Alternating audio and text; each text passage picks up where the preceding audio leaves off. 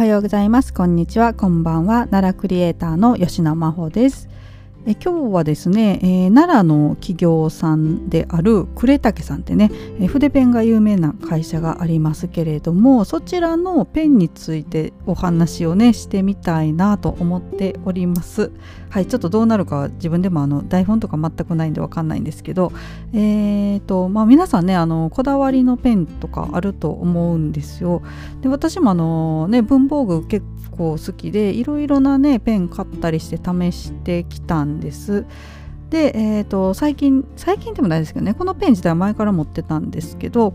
えっ、ー、とあちょっと名前言いましょうか。商品名ねこれ何て読むのかな。ジグカーカートゥーニスト漫画フレキシブルファインはいっていう名前かな。すいませんめっちゃ片言なえっとまあこれ漫画フレキシブルファインっていう名前の通りですね。あのイラストとかね漫画描く時にも使える筆ペンなんですよ。まあ、筆ペンってあのうんと呉竹さんの筆ペンでパッとイメージするのよりはもっとペンに近いっていうかね。あこれ写真ちょっと概要欄じゃないあの載せときますんで見ていただけたらと思うんですけれども。はいあのそういったペンがあります。漫画に特化した筆ペンって感じですかね。でこれまあねあのどんな感じか書き味試してみたいなと思って結構前に買ってたんですよ。で家でちょっと試した感じもねあこれすごい使いやすいわと思ってたんですけどまあ基本ね私あのデジタルで絵を描くのでなかなかこれを使ってこうアナログで絵を描くっていうことがなくて使わずにちょっと置いてたんですよ。で、えっと、最近ね、あのー、まあ、ネットショップとかしてたらあの買ってくださった方にちょっとメッセージ書いたりすることもあるんですけどその時にねずっと使ってたマーカーっていうかねペンがインクがね出なくなっちゃったんですよ。であらと思ってでも買いに行くのもなーと思ってたとこにあのこのペンをねパッて横にあの見つけてあちょっとこれ筆ペンだけどこれで書いてみようと思ったらなんかすごく自分のあの字と相性が良かった気がしたんですよ。はいあのー、これね多分人によってこだわりあると思うんですけどあの私ねジェットストリームっていうねペンも結構好きで何種類か持ってるんですよこれもね。でこれなんか書き味がなんかサラサラ出てすごくあの何て言うんですかねちょっと自分でスケッチとかね絵の練習する時とかに使ってたりするんであれなんですけどねよく使ってたんですがただねこれん何て言うんですかねちょと細い、まあ、太さも何種類かあるかなと思うんですけど私にしたら字を書く時にはちょっと心もとない細さなんですよ。はい、これ分かっていただけますかねあの字がねすごく綺麗な人って細いペンで書いても綺麗っていうか映えるんですけど私あんまり字がねきたき綺麗じゃないというか汚いんですよ。なのでなんかねちょっとだけ太いペン先の方がごまかせるっていうかね汚さを多少なんかねごまかせるんであのちょっと太い太めのマーカー使ってたりしたんです。でそのマーカーもねなんかまあ、細いのはもちろん細いと字の汚さが際立つしでも太すぎるとこうね細かい字を書いたら潰れちゃうっていうのもあってちょうどいい塩梅のね太さのペンってあんまりなかったんですけどそれをね見つけたというかこの前使ってたマーカーもまあ良かったんですけどそれちょっとだけ太かったんですよね、はい、なので漢字潰れたりちょっとねしてたんですよ。それがねこの今使ってる呉竹さんのペンがもうドンピシャでいい細さ太さ はいなんですよ。でこれ何て言うんですか筆ペンなんで強弱をねちょっとつけれるんですよ。なのでこれ何て言うんですかね強弱つけた方があの汚い字がね味になるんですよ。汚くてもなんか多少ごまかせるっていうかね。はい。いやだからね字汚い私が字を書く時にこれすごい便利って思って最近気づいてもう今はねこればっかりでなんかあのねお手紙とか書く時はこれを使わせていただいてるんです。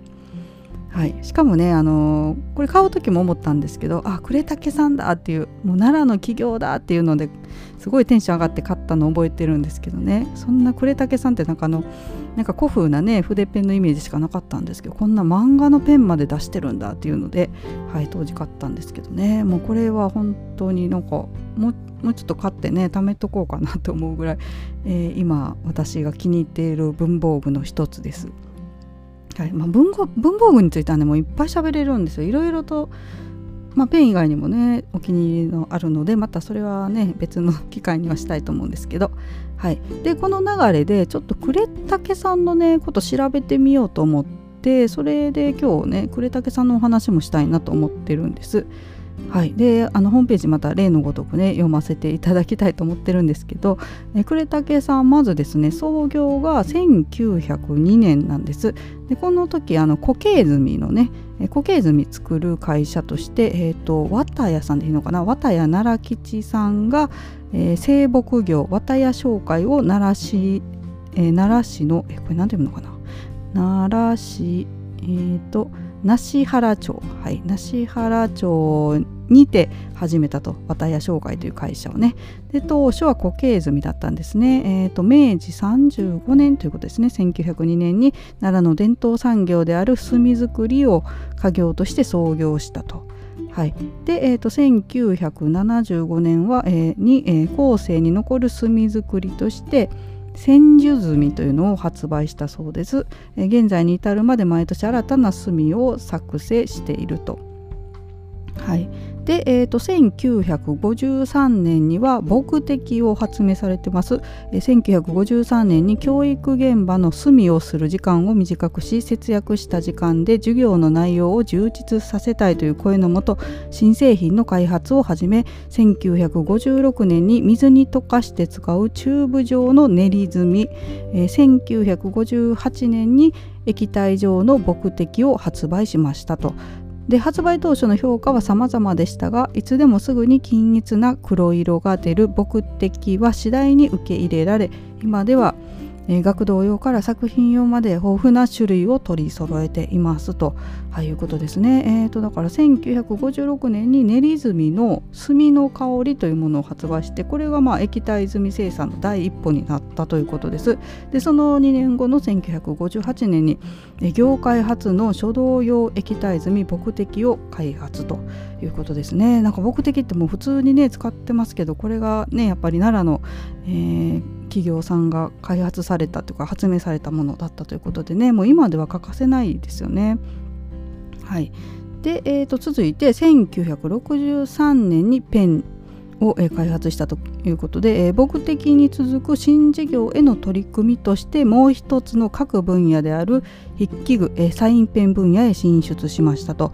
当時の一般的なマーキングペンえー、油性フェルトペンは裏写りやにじみ細い線が描けないなどの問題があったためペン先の材料の模索実験を何度も繰り返し約2年の開発を得て1963年に水性インキで細字の呉竹ドリームペンを発売1964年にはアメリカやヨーロッパに向けて輸出を開始しましたと。はいえーと、ペンの分野にも力を入れ始めたと。そして、えー、1973年に筆ペンですね。もうあの呉竹さんといえば筆ペンというぐらいのね、えー、商品ですけれども、えー、墨屋であることサインペン開発に成功したことから墨の書き味プラスサインペンを組み合わせた商品として1973年に呉竹筆ペンを開発しました筆記具の革命とも言われるサインペンの技術を生かして生み出された呉竹筆ペンは今や生活の中で定着し特に冠婚葬祭には欠かせないものになっていますと。はい。まあ、うちもね母親が何かねお葬式とかある時は筆ペン、え、呉竹さんの使ってますけどね。はい。でさらにさらにですねアートクラフトカンパニーを目指してということで、えーと、以来呉竹さんというのはですね日本一の書道用書道用品総合メーカーへまた、えー、世界に通用するユニークな筆記具メーカーへそして、えー、水墨画に発する日本の色を表現できるメーカーへというね3つの思いを統合しアートクラフトカンパニーへと成長していったということです。でさらに近年では絵手紙やクラフト等のオリジナル作品に欠かせない多色化を強みとしたさまざまなサインペン等を展開していますと豊富な色数のカラーペンや眼彩っていうんですかねこれ、えーと、顔に鮮やかって書いてね色彩の際って書いて眼彩を開発するにあたり、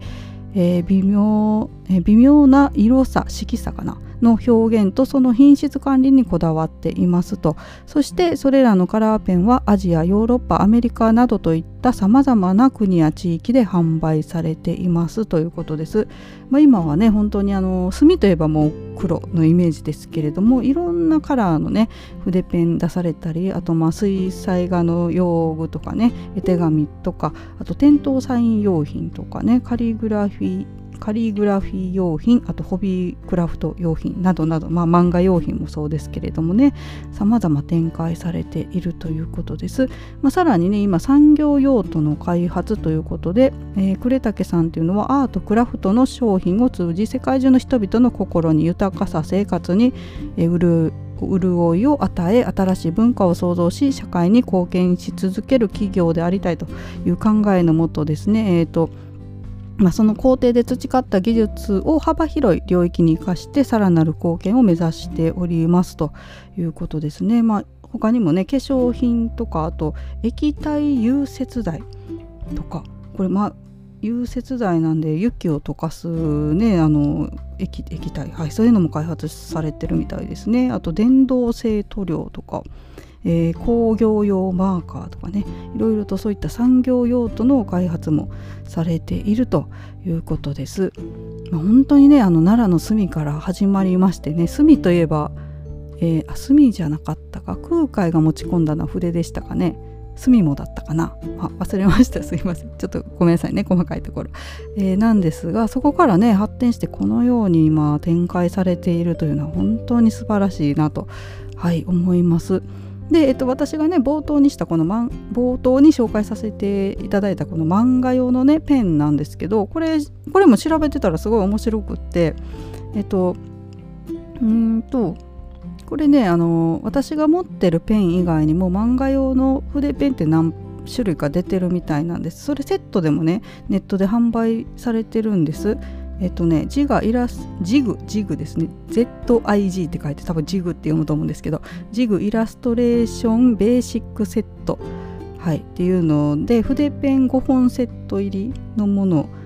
が、えー、販売されていますね。はい、でもう一つあの3本セットのものもあります。で、えー、とこの5本セットの方はね、えっ、ー、とね、ちょっと詳細、これあのネットでも買えるんですけれどもね、え、これからイラストを始める方に最適な5本の筆ペンのセットということで、え、毛筆硬筆軟筆でさまざまなタイプの筆ペンを、え、お試しいただけますと。で陰影の表現に使えるライトグレーの筆ペンとキラキラのラメでアクセントに使える筆ペンも入っていますので幅広い表現が可能ですというねこういう5本セットも販売されてます。あのちょっとねあの呉竹さんの筆ペンでイラスト描いてみたいなと思われる方は是非これね調べていただけたらと思うんですけれども私がね使ってる今日お話ししたのも1本その中に入ってます。5本の中の1本にね。はい、えー、でさらに今ね今というか10月からね面白いイベントをされるみたいでえっと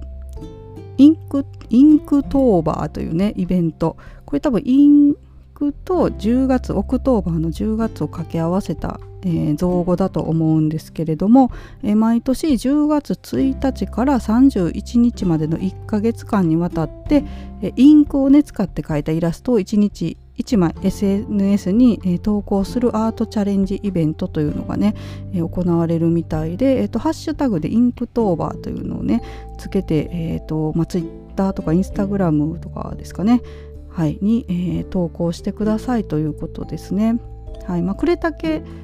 くれたけ Inktober とハッシュタグつけてもいいみたいですけどもこれねあの10月に入ったら毎日あのお題があるんですよ。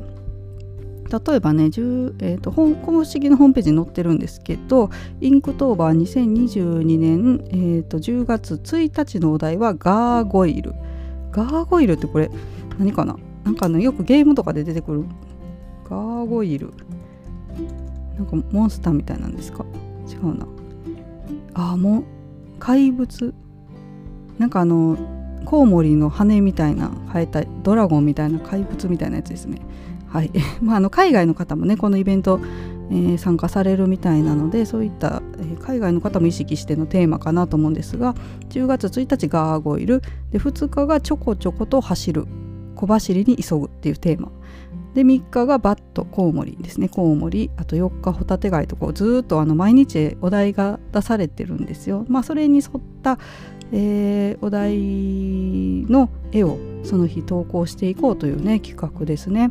私もこれ時間があったらしてみたいですけどね。ちょっと毎日ね筆ペンとかで絵を描いて投稿するっていうことですけどね。いやまあ、ちょっとね他の方どんな絵描かれるのか気になるなと思うので、えー、とちょっとチェックはねしてみたいと思っていますけれどもね。まあ本当にあのいろんなことを挑戦されてて面白いなと改めて思いました。はい、もうぜひぜひねあの呉竹さんのペンあの一家に一本も持ってる方結構多いと思うんですけどね筆ペンって結構ね一つぐらいは家にあるんじゃないかなと思うんですけれども、はい、こういったあの漫画の筆ペンもあのすごく使いやすくてねいい商品ですので、えー、ぜひぜひ皆様におすすめしたいということで、はい、今日は紹介させていただきました。